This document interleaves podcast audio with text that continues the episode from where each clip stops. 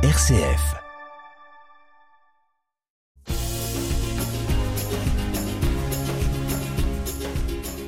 Bonjour à tous et bienvenue dans ce huitième rendez-vous de l'émission Sans détour. C'est Martina qui vous parle. J'espère que vous allez bien et que vous continuez à profiter du printemps. C'est beau de voir la nature qui se réveille, les gens sortent plus souvent, je dirais, et aussi les journées sont un peu plus longues et on sent que l'hiver est désormais Alors pour les chrétiens, nous vivons une semaine importante, la plus importante de l'année, la semaine sainte, et pour l'occasion, j'ai invité quelqu'un de spécial qui nous aidera à mieux comprendre ce que nous sommes en train de vivre. Et nous nous, confrontons bien sûr maintenant à une preuve difficile, donc euh, j'espère qu'on puisse ensemble continuer à prier pour que la paix puisse être toujours euh, la meilleure réponse à toutes sortes de guerres. Alors, ne bougez pas, car dans cette émission, nous aborderons un peu les thèmes de l'obéissance et de la souffrance liée à la résurrection, comment notre invité a vécu tout cela et comment il vit tout ça dans sa vie. Est-ce que les moments difficiles peuvent être la porte pour vivre une résurrection? Nous allons voir ce qu'il y a derrière la vie d'un homme, d'un homme de Dieu, je dirais, qui a une grande responsabilité vers l'Église et vers les peuples de Dieu. Petite nouveauté, j'ai demandé de l'aide à des personnes que j'ai croisées dans la rue et ils auront aussi des questions à poser à mon invité. Préparez-vous à des questions un peu décalées, inhabituelles. Sans détour, c'est sur RCF en Normandie avec Martina. Alors, je vous donne des indices pour vous révéler l'identité de notre invité. Il est français. Mais peut-être que j'aurais dû dire d'abord qu'il est breton. Euh, c'est un homme de Dieu qui a un ministère très important au sein de l'Église. Il est un successeur des apôtres sur terre. Il est passionné de musique classique et littérature. Aujourd'hui, j'ai la joie d'accueillir ici Monseigneur Laurent Lebouche, évêque au sein du diocèse de Coutances et Avranches dans le département de la Manche. Bonjour Monseigneur Lebouche et bienvenue. Bonjour, Merci d'avoir accepté mon invitation. avec joie. Voilà, donc je profite aussi pour saluer tous les prêtres du diocèse, mais je voudrais surtout saluer tous les, les habitants euh, du diocèse de Coutances et Avranches, qu'ils soient chrétiens ou non. Alors, j'imagine que les gens, quand ils vous croisent dans la ville, euh, ils vous appellent toujours Monseigneur ou euh, Monseigneur les Bouches. Et aussi, quand vous participez à des rencontres ou à des événements, vous êtes, appelé toujours par votre titre et jamais par votre prénom. Et, on sait que les noms dans la Bible, c'est quand même, euh, euh, il dit un peu la mission réservée à chacun de nous. Est-ce que vous êtes désormais habitué à jamais entendre votre prénom ou est-ce que cela parfois vous manque Comment vous vivez tout ça? Ah ben je l'entends quand même de temps en temps, parce que certains m'appellent Père Laurent, et je laisse liberté à chacun de m'appeler comme ils le veulent. hein. Je ne vais pas me battre sur euh, une appellation ou une autre, mais Père Laurent, oui. Et puis dans ma famille, on m'appelle Laurent quand même. Euh, Donc, euh, euh, Heureusement. oui, heureusement, oui. Donc euh, il m'arrive quand même encore d'entendre mon, mon prénom. Et avant de plonger dans notre conversation, j'ai préparé pour vous un petit quiz euh, pour se détendre un peu, euh, car celle-ci va être une émission particulièrement dense. euh, et comme on vient de le dire, vous êtes passionné de musique classique. Donc, Monseigneur Lesbouches, je vais vous poser des questions. Il faudra juste répondre très rapidement, sans trop y penser. On y va avec la minute musique classique. C'est parti.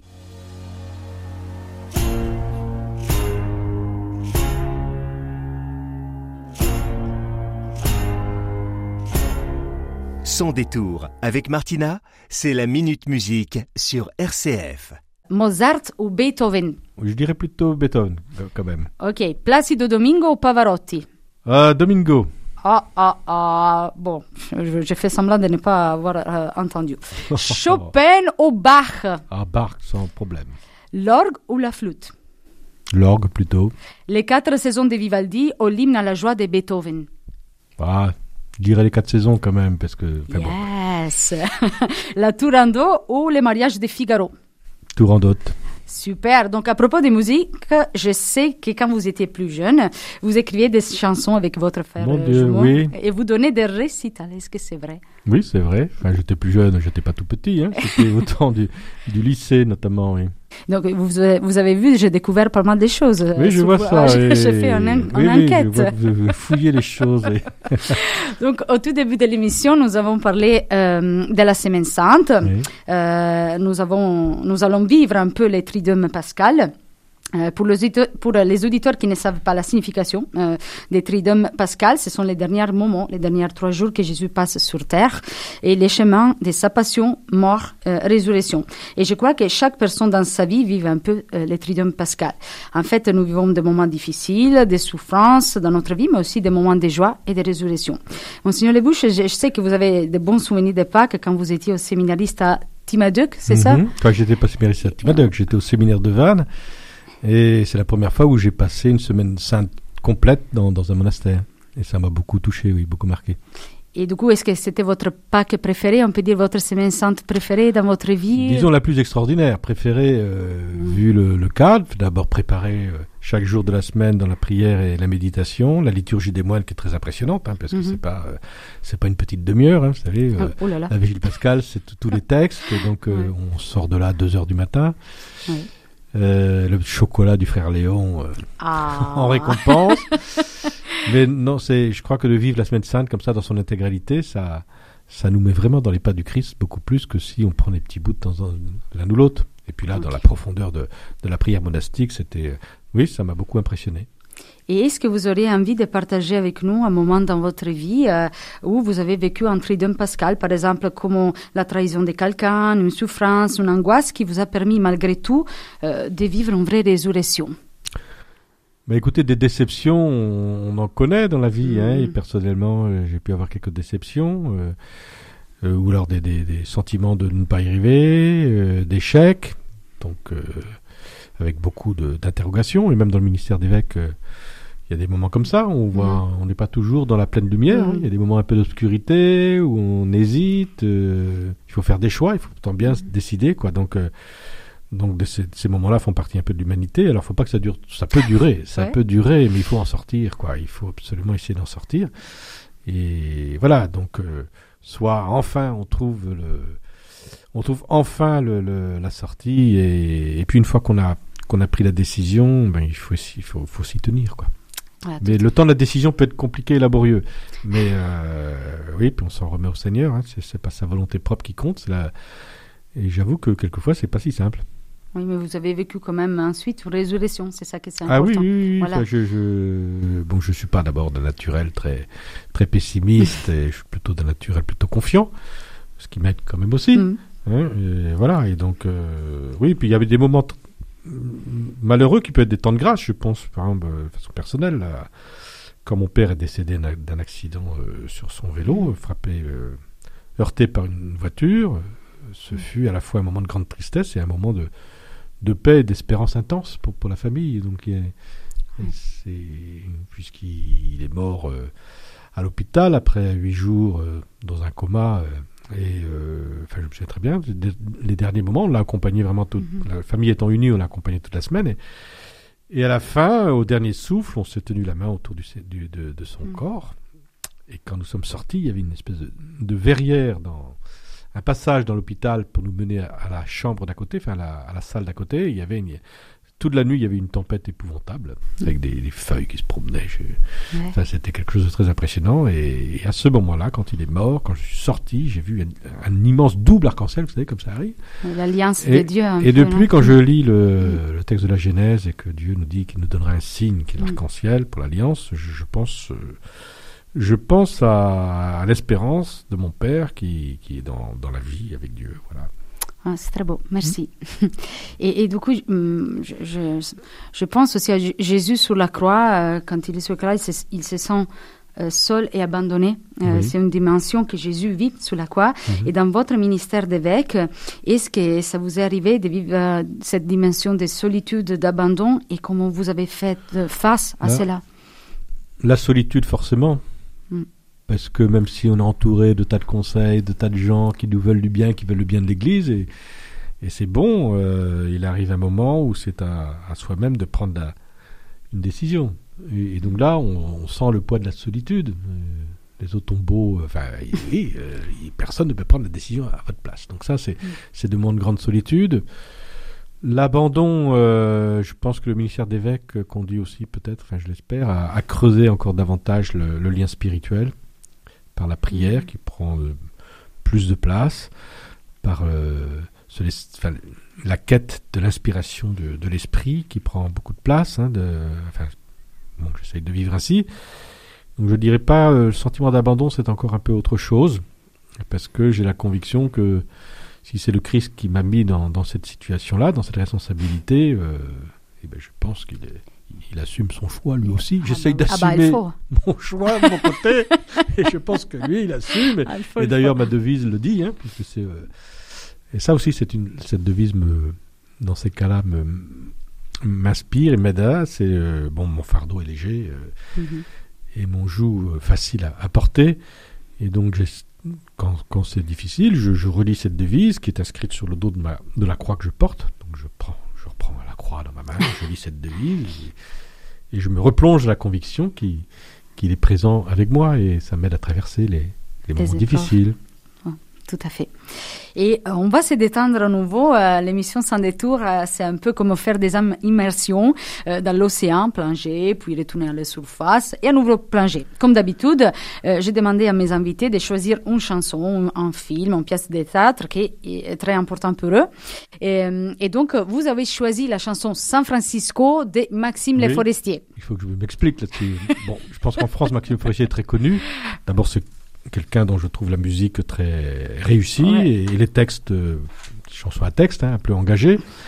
Bon, aujourd'hui, je ne chante plus beaucoup ce genre de chansons, mais dans ma période un petit peu de, de, de chansons où, où avec mon frère de fête, on, on se produisait dans des salles, dans des, dans des bistrots, etc. pour, euh, pour chanter. Alors, il y avait nos, nos textes et nos propres chansons, et puis euh, de temps en temps, on- j'avais plaisir à chanter cette chanson, qui est une chanson qui évoque. euh, alors, c'est une chanson un peu hippie, hein, c'est à l'époque, mais, mais qui évoque comme la fraternité. Elle est très bien écrite dans. euh, au jeu de guitare, elle est très, très agréable à jouer. Donc, j'avais beaucoup. Oui, elle a beaucoup d'énergie, elle est stimulante. Voilà, donc. euh, voilà, donc pendant une partie de ma jeunesse, j'ai beaucoup chanté cette chanson.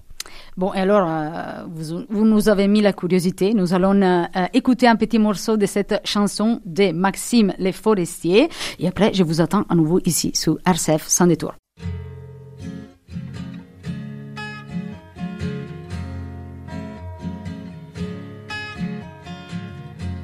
C'est une maison bleue, adossée à la colline.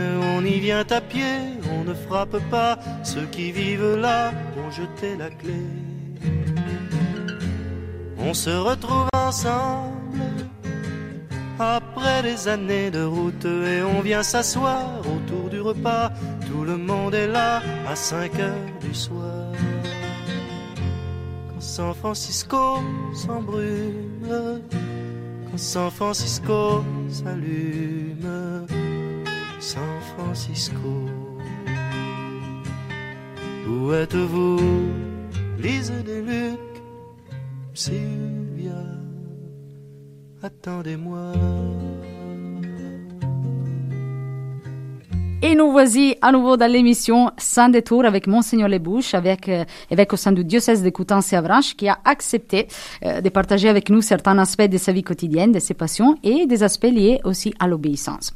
Pour les auditeurs qui viennent de nous rejoindre, nous venons d'écouter un morceau d'une chanson euh, de Maxime Le Forestier. Mais euh, donc on a parlé du, du Triduum pascal, donc on passe à autre chose. Un autre aspect fondamental euh, de la relation de Jésus envers son Père, bah, c'est bien sûr l'obéissance. Et euh, dans les lectures des Pâques, on entend toujours que Jésus a pris l'obéissance par sa souffrance. J'imagine que vous devez obéir directement au pape François. Mais bon, moi je me suis dit, il n'habite pas dans les diocèses, donc en tant qu'évêque, comment vivez-vous l'obéissance et est-ce que vous avez une certaine liberté ou, non?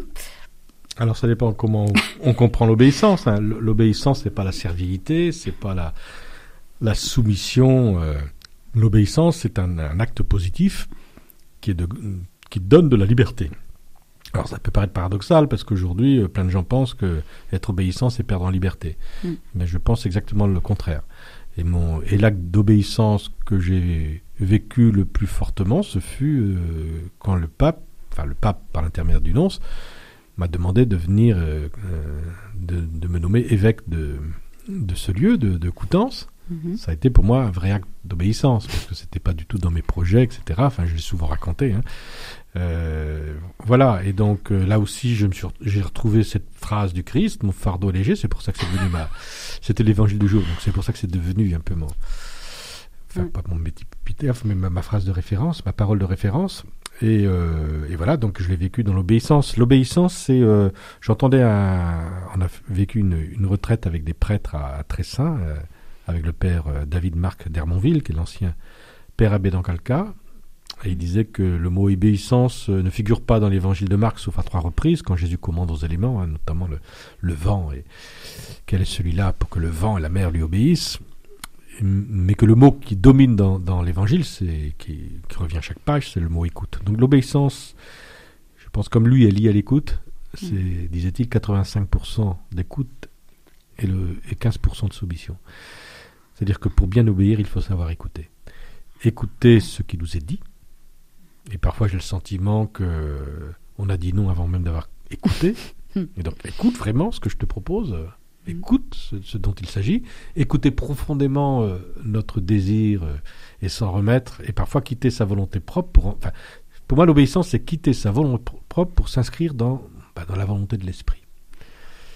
Et, et c'est un travail de discernement qui n'est pas toujours simple et qui passe par un travail d'écoute. Écouter ce qu'on nous propose, ce qu'on nous demande, écouter euh, les aspirations les plus profondes en nous, et pas se laisser détourner par des pièges qui seraient euh, un refus pour des raisons qui sont finalement euh, de surface. Donc c'était, c'est, pas, mais c'est libérateur parce que du coup, on s'inscrit dans la volonté de Dieu et, et, de façon consciente et, volontaire et, et ça nous libère. C'est ce que j'ai dit tout à l'heure. Hein. Du coup, euh, quand quelque chose est difficile, il me dit mais euh, c'est pas moi qui l'ai choisi. J'obéis à ta volonté. Soit, enfin voilà. Donc euh, on le porte différemment. J'aime bien dire qu'en fait l'obéissance sauve. et c'est vrai, c'est comme vous venez de dire, c'est libératoire. Du, repli sur soi, de la toute l'illusion de la toute puissance de, de, soi. Elle nous remet dans, dans, dans, dans un acte de, de, bah, de relation finalement. Et comme vous vivez aussi le fait que vous exercez l'obéissance envers, ah. quelqu'un. Parce que je pense que ça aussi, ça doit être pas si facile. De la même manière, l'obéissance, je crois, passe par l'écoute. Mm. C'est-à-dire que pour, euh, pour euh, recommander quelqu'un, pour l'inviter à vivre telle chose, il faut l'avoir écouté. Mm. Et puis avoir beaucoup prié. Et voilà, alors c'est pas toujours simple, non Parce qu'il peut y avoir des mm. refus, il peut y avoir des. Et moi, je vais pas. Euh, demander à un gendarme d'aller euh, demander euh, d'exécuter mes ordres. ouais, tout à fait. Voilà, donc parfois mm. on se dit ben bon, bon, on peut avoir des déceptions, oui, c'est sûr, mais pas si, le travail d'écoute a vraiment été fait, il n'y a pas de déception. Il peut y avoir des, refus d'une personne ou des questions posées à une personne qui sont une invitation à pousser plus loin le discernement, ce qui n'est pas tout à fait pareil. Hein, je pense que dans la relation de l'évêque, on a tout le loisir pour dire euh, ce qu'on ressent, comment on voit les choses, etc. C'est pas, j'attends pas euh, une obéissance servile. Oui, il y a un dialogue toujours. Exactement, et la mm. personne peut m'aider. Il, se peut quelque chose m'ait échappé dans le discernement. Mm-hmm. Donc c'est important que ce soit dit. Mais une fois que c'est dit, une fois qu'on a pris en, compte cela, eh ben, il y a un acte de confiance qui, bon, qui est recommandé, quoi. Alors nous avons plongé dans ces eaux profondes et pour un instant nous revenons à la surface euh, pour prendre un peu d'air frais avec le deuxième quiz qui concerne euh, votre deuxième passion, la littérature. Alors on va euh, avec la minute littérature, c'est parti.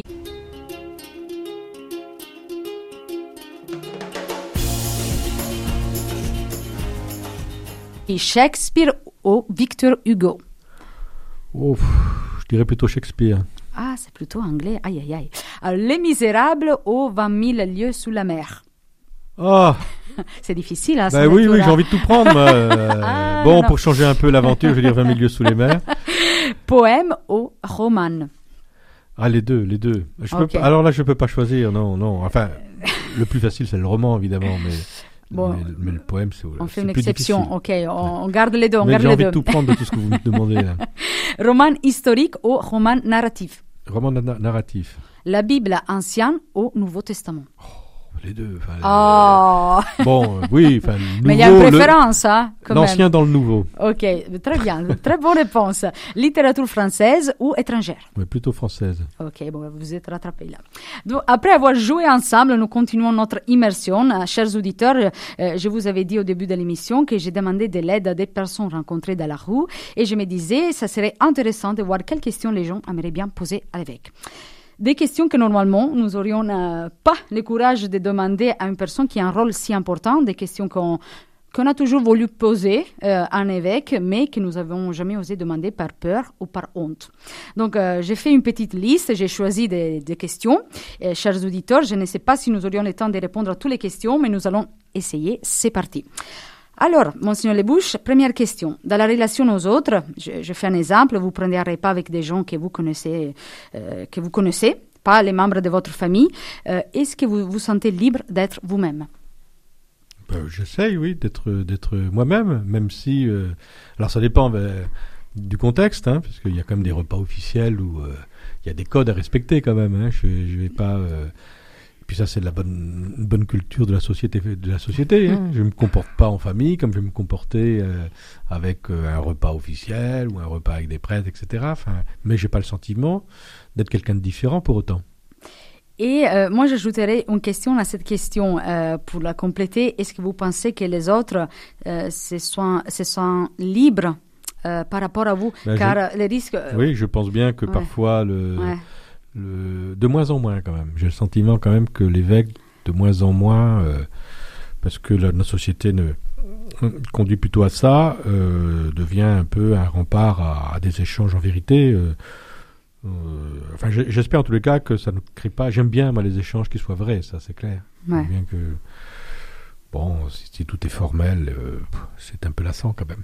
Oui, parce que moi, je, je me dis, euh, peut-être les risques, c'est parfois que les gens ils viennent vers vous euh, plutôt euh, en relation à votre fonction, donc euh, Monseigneur Les Bouches, que à votre identité. Oui, bien sûr, mais je pense pas que ça dure si, si- tant que ça. C'est qu'au bout d'un moment, euh, les gens, s'ils ont vraiment une question personnelle à poser ou quelque chose à dire à l'évêque, ils finissent par euh, souvent par, par le dire quand même. Enfin, je l'espère. Mais bon, c'est vrai que ça peut créer un peu de, un peu de distance, mais aussi, enfin, on a aussi besoin un peu de cette distance. On peut pas être, euh, hum, voilà, on peut pas être copain copain, on Ouais. peut pas être ami ami, on peut pas être euh, avec tout le monde, ça c'est clair. Et est-ce que euh, vous arrivez du coup à, à- à mettre toujours la, la bonne distance?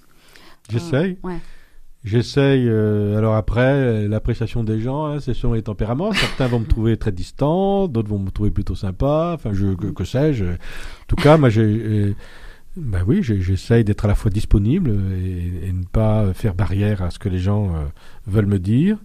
Ça, c'est sûr. En même temps, je suis pas dans le, je, je suis pas dans J'aurais plutôt des difficultés à aller chercher les gens, à les, Mhm. mais qu'est-ce que tu veux me dire, à creuser, à creuser, c'est pas tellement mon tempérament. Ça, il faudrait être italien pour faire ça. Ah, c'est possible, oui, oui, oui, ça je ferai pas, non. Non, euh, troisième question que euh, les gens m'ont posée. Donc, j'ai choisi de, des gens ici français, mais aussi itali- C'est des vrais gens qui vous ont oui, posé oui, ces questions. Tout à fait, Mhm. euh, tout à fait. Je travaille à mon, Monseigneur, je bosse. hein. Oui, Et- vous pouvez mais- avoir aussi beaucoup d'imagination. Ah non, non, euh, j'ai demandé à des gens parce que j'ai dit effectivement je dois interviewer l'évêque, qu'est-ce que Mhm. vous aimeriez bien demander à l'évêque? Et du coup, la troisième question qu'ils m'ont posée, c'est ça. Est-ce que vous avez des ambitions? Quelles sont vos ambitions? Je je pense pas être ambitieux, enfin j'ai pas des ambitions de carrière, j'ai pas la rêve Ouais. d'être cardinal ou de pape, si ça peut les rassurer. Voilà, donc j'ai pas, j'ai, en fait j'ai une l'ambition d'essayer de bien faire ce que j'ai à faire, de bien me Mhm. conduire dans ce que j'ai à conduire, d'être le plus proche de l'évangile, voilà. Mais je, alors ça peut paraître de la vantardise et, ou de- enfin quelque chose de, de- de- d'un peu creux, mais pour moi c'est quelque chose de, oui, mon ambition s'arrête là, oui. Oui, donc pas pape Laurent Lebouche. Ah non, absolument pas. Euh, D'ailleurs, je, oui, non, non, non, je suis, non, je, On ne sait jamais, Monseigneur. hein. Ah, Ah Après, ah là. pas- moi je ne commande rien dans ce domaine-là, donc euh, voilà. Donc je, ouais, donc, non, j'ai pas d'ambition. Alors, euh, autre question. Euh, dans votre vie ou dans votre ministère, vous avez vécu un sentiment de ne pas être à l'auteur de, de ce Ben, que vous demandez Bien sûr. Et quand il me demande Bah, c'est souvent parce que la mission est tellement euh, profonde, euh, large, elle couvre tellement de champs que d'abord j'ai pas les compétences sur tout. Et puis parfois on peut avoir le sentiment de pas être à la hauteur, oui. Ok. Oui, alors là on s'en remet au Christ. Hein. Je veux dire, euh, voilà, Seigneur aide-moi, je, je patauge là, il faut que tu m'en- il faut que tu m'aides, que tu m'assistes. Alors ben, on s'en, puis on s'en remet au Christ et puis aux collaborateurs et aux, aux gens qui comblent nos lacunes. Voilà, Voilà. les travail en ne équipe. pas être à la hauteur, c'est tellement immense. Enfin, je pense qu'on est, on est, pff, le ministère apostolique, la succession apostolique est tellement immense que ne- je pense pas qu'il y ait aucun évêque qui, qui puisse dire qu'il est parfaitement à la hauteur. Ouais, amen. Ouais, c'est c'est beau ça. Non, mais c'est la vérité. Euh, Est-ce que vous avez euh, jamais pensé de quitter votre rôle d'évêque ou est-ce que vous avez euh, déjà pensé euh, de quitter la prêtrise quand vous étiez prêtre? Non, ça m'est pas arrivé de. Non, parce que j'ai une telle. euh, euh, le sens de l'engagement. Alors, bon, ça veut pas dire que, que c'est confortable tous les jours. Il y a des moments où on dit euh, Oh mon Dieu, ou alors on dit Je me suis embarqué dans un truc là. J'aurais mieux fait de me taire ou je me fais bon mais mais le, le- mais le courage au nom du Christ invite pourtant à y aller mais donc on peut être tenté par la fuite plutôt la Mhm. fuite devant euh, la mission qui nous est euh, ou alors retarder euh, retarder les Mm. choses ça je- j'en conviens. Parfois je me dis tiens il faudrait que j'affronte ça mais alors je vais reculer reculer reculer ou ou tenter ou être tenté par la fuite. Mais de démissionner et de, et de partir non. De quitter non. Ah wow, ok. Enfin pour le moment non Pour le moment, mais j'espère, Monseigneur, que ça, ça n'a- ça n'arrive plus. Bon, et dernière question que les gens m'ont posée, que c'est quelle votre euh, relation par rapport à l'unité entre les chrétiens, aux autres religions, comment, voilà, comment Alors, vous vivez tout ça? J'ai pas une grande expérience parce que, bah, de par mes, le pays où j'habite, Mhm. je veux dire, euh, en Bretagne, euh, c'est largement le Mm. La tradition est largement catholique, même si elle Mm. n'est pas, euh, pas Mm. vécue, euh, qu'elle n'est plus vécue Ouais. par une petite minorité, mais euh, la présence protestante est, et encore moins orthodoxe et, et même d'autres religions est très limitée. Donc c'est le cas dans la Manche. hein. Dans la Manche, Mm. a- j'ai des frères protestants. euh, Mhm. et les anglicans, il y a quelques orthodoxes, euh, mais ils sont pas très très présents. Donc, euh, à la fois, je, je pense être assez ouvert sur le communisme et porter ce. Et d'ailleurs, partout où je suis allé, euh, où j'ai vécu, que ce soit à Lannion quand j'étais curé, que ce soit ici, euh, j'ai le sentiment souvent, pas tout le temps, mais j'ai le sentiment souvent que c'est plutôt l'Église catholique qui, qui, qui porte, qui invite au Mm. partage, à l'échange entre les différentes confessions. Mhm. Hein, Et que si on prend pas les choses, si on n'y va pas de façon un peu volontaire, il se passe pas grand chose, quoi. Même Mhm. si personne n'est contre, hein, les relations sont très fraternelles. hein. Mhm. Là, mais là, il faut qu'on approfondisse. Enfin, je souhaite qu'on avance plutôt. euh, je pense que c'est insuffisant. Il faut absolument que Mm. qu'on ait davantage de liens entre les et qu'on se connaisse et se reconnaisse davantage. Tout à fait d'accord. Ouais. Bon, Donc on prie pour ça, on prie pour la même intention. Mhm. Mhm. Eh bien, nous allons vers la fin de notre émission. Euh, c'est le moment du challenge. Je vous propose de lancer un défi à tous nos auditeurs. Cela sera le challenge du mois. Ben, mon challenge, puisque c'est dans la semaine sainte, euh, j'ai pas beaucoup de choix. c'est d'inviter, alors pour ceux qui ne le font pas, parce que je pense que très peu de chrétiens le font finalement, les catholiques, de, de participer au, à l'ensemble des offices de la semaine sainte. Moi j'y crois, hein, je, je crois que c'est pas pour eux. Enfin, l'histoire de l'évangile, c'est un, c'est un fil qui continue, c'est un, c'est- le déroulement d'une expérience spirituelle qui passe par des étapes euh, douloureuses, souffrantes, et puis des, une étape de joie. Et c'est une grâce qui est donnée de pouvoir suivre en continuité ces différentes étapes. Et c'est la liturgie qui nous permet de le vivre. Alors il y a la lecture de l'évangile en continu, Mm. qui, est, qui est magnifique, mais vivre ça en liturgie avec des frères, avec son... Et la liturgie, elle est très corporelle, hein, et, elle permet de d'éprouver dans notre corps, d'une façon plus concrète, l'itinéraire de Jésus. Et donc vraiment, euh, pour des chrétiens qui ne l'ont pas fait, des catholiques qui ne l'ont pas fait, je, euh, je leur propose comme challenge de participer à toutes les célébrations de la Semaine Sainte. Alors, chers auditeurs, ça c'est le challenge du mois euh, proposé par Monseigneur Lebouche. Euh, vous pouvez euh, aller sur notre page Facebook RCF au Calvados Manche et nous dire un peu, euh, nous raconter si vous avez réussi euh, dans ces challenges. Donc, merci Monseigneur. Merci à tous et bonne Semaine Sainte. Bonne Semaine bon, Sainte. bon chemin vers Pâques. Et merci d'avoir participé à notre émission pour votre courage, pour votre cœur ouvert et sincère. Et le but de cette émission, en fait, c'est de montrer euh, le côté de l'Église. Merci d'avoir collaboré à l'ab- l'aboutissement de cet objectif. Et euh, je pense euh, c'est bien de, de continuer à prier pour la paix euh, dans le monde, pour que les dialogues et la charité puissent être toujours la meilleure réponse à toutes sortes de guerres, comme on vient de dire au, tout début de l'émission. Et euh, si vous le souhaitez, est-ce que vous, vous pourrez nous bénir, bénir tous ceux qui sont en train de nous écouter, leurs Ouais. familles euh, et tous les, les diocèses. Oui, Voilà. Que la bénédiction du Seigneur se répande sur tous en ce temps de, chemin de Pâques, que nous soyons en souffrance dans l'épreuve, que nous soyons plutôt du côté du regain de la vie, hein, que l'espérance de Jésus soit donnée à tous. Amen. Et merci beaucoup. Alors, euh, je vous attends les mois prochains, euh, les auditeurs. Et après tous les chocolats que vous allez manger à Pâques, vous serez obligés de, de recommencer votre régime. Mais bon, c'est beau de faire du jogging euh, au- en printemps. Donc, bon courage. Et à la prochaine. Ciao, bella gente. Martina Tieppo. Sans détour.